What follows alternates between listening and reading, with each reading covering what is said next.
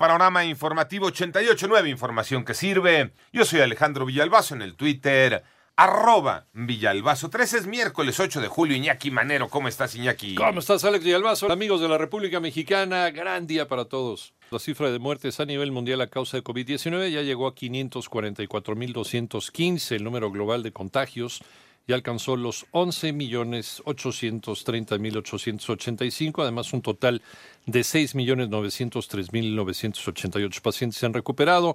La tasa de recuperación es del 93% y la Organización Mundial de la Salud ya está revisando este artículo aparecido el fin de semana pasado por el New York Times sobre la presunta propagación de COVID-19 por el aire. Es un artículo firmado es una carta de 239 científicos de 32 países dirigida a la Organización Mundial de la Salud. La OMS ya dijo que va a revisar la certidumbre sobre estas afirmaciones de los científicos.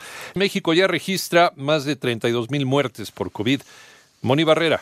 Hasta el próximo domingo, el semáforo epidemiológico permanece en color naranja para la Ciudad de México y la Secretaría de Salud informó que ya son 268.008 casos confirmados de coronavirus y 32.014 defunciones, es decir, 895 más reportadas en las últimas 24 horas y se presentó el Escuadrón de la Salud. Hemos dicho varias veces que la epidemia se comporta en parches, no está al mismo tiempo con la misma intensidad en todo el país. Pues sí, sería muy positivo si logramos, no estoy seguro que podamos tener una eh, aplicación móvil. El Escuadrón de la Salud que ha presentado el doctor Ricardo Cortés también nos ayudará a permear mensajes diferenciados. Susana distancia presente todo el tiempo. Y Refugio, Esperanza, Prudencia nos van a ir dando la pauta de lo que podemos esperar y lo que podemos actuar en pro de nuestra salud y en una forma solidaria de la salud de otras personas. Así lo dijo Hugo López Gatel, subsecretario de Prevención y Promoción de la Secretaría de Salud. En 889 Noticias, Mónica Barrera.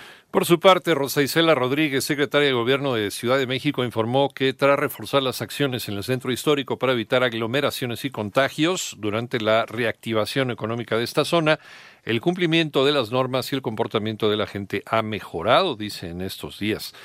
El panorama nacional, el presidente Andrés Manuel López Obrador arribó ayer por la noche a Virginia, Estados Unidos, para tener hoy una reunión bilateral con su homólogo Donald Trump en eh, Washington, D.C., la capital de este país. El presidente inició sus actividades a las 6.45 con una visita a la estatua de Abraham Lincoln y en estos momentos se dirige al monumento a Benito Juárez. Más tarde, a las 14 horas, se reunirá con Trump en la Casa Blanca. También hay que mencionar que por primera vez desde que comenzó en México la pandemia de coronavirus, el presidente Andrés Manuel López Obrador portó un cubreboca en el interior del avión que lo trasladó.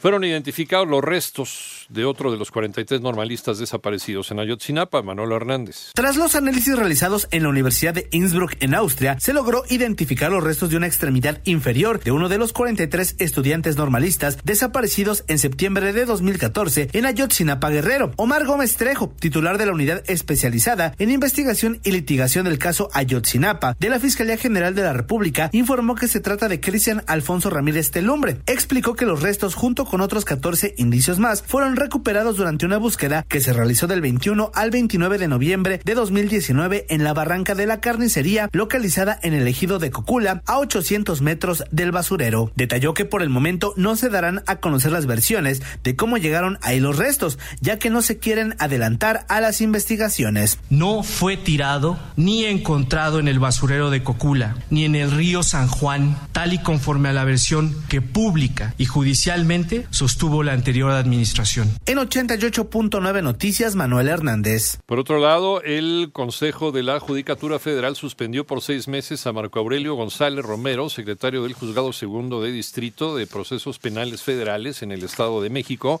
a quien se le señala de incurrir en posibles actos de corrupción para liberar a José Ángel C., alias el Mochomo.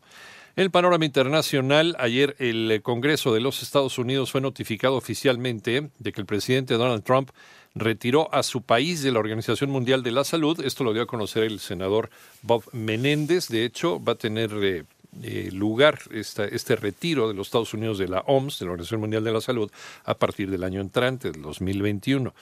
En tanto, también el presidente de Estados Unidos instó a las autoridades locales y estatales a reabrir las escuelas en otoño, debido a que dice algunas de ellas permanecen cerradas no por los riesgos de la pandemia, sino por motivos políticos.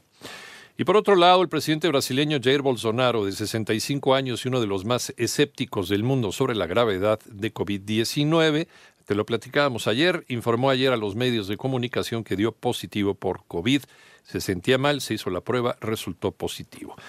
De acuerdo con la encuesta nacional de condiciones de vida de la Universidad Católica Andrés Bello de Venezuela, el 79.3% de la población vive en la línea de pobreza extrema. Esto indica que no cuenta con los ingresos suficientes para adquirir la canasta básica.